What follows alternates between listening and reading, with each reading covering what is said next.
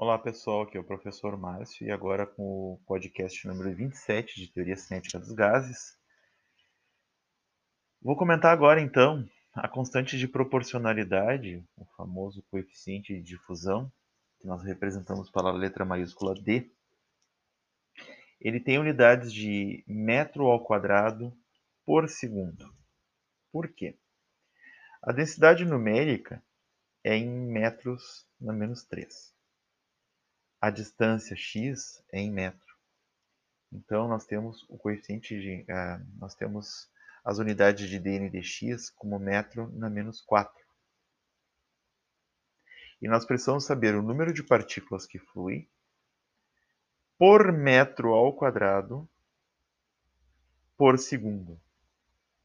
Então, nós precisamos ter no numerador da fração 1 metro ao quadrado para cancelar parte do metro na menos 4, que essa derivada é, apresenta. Então, metro ao quadrado por metro na quarta, vamos ficar com metro na menos 2. Então, o metro ao quadrado por segundo garante que a, o fluxo de massa tenha unidades de partículas por metro quadrado por segundo. Temos dois tipos de difusão: a difusão de um gás através dele mesmo, que é a autodifusão, ou de um gás através de outro gás, que é a difusão mútua.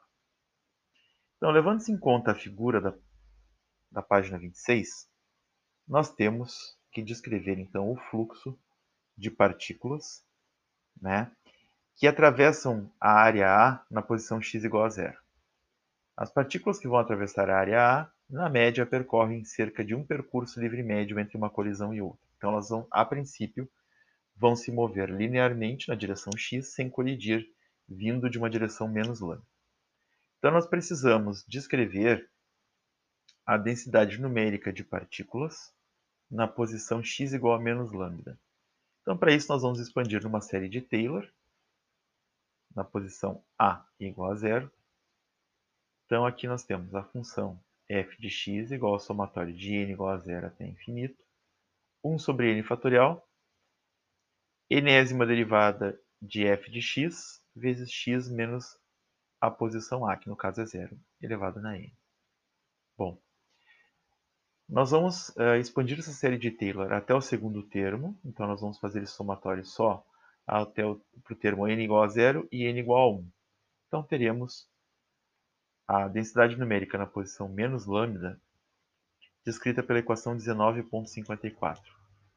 A densidade numérica na posição n menos lambda é igual à densidade numérica na posição zero menos lambda vezes dn dx na posição zero.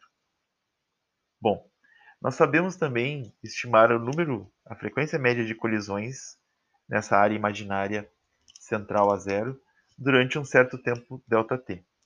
Então, a frequência de colisões vezes a área vezes o ΔT é 1 quarto de n na posição menos lambda vezes v médio vezes a zero vezes ΔT. Então, nós conseguimos descrever o fluxo de moléculas que saem da região de alta concentração, na esquerda do desenho, para a região de baixa concentração, à direita da ilustração.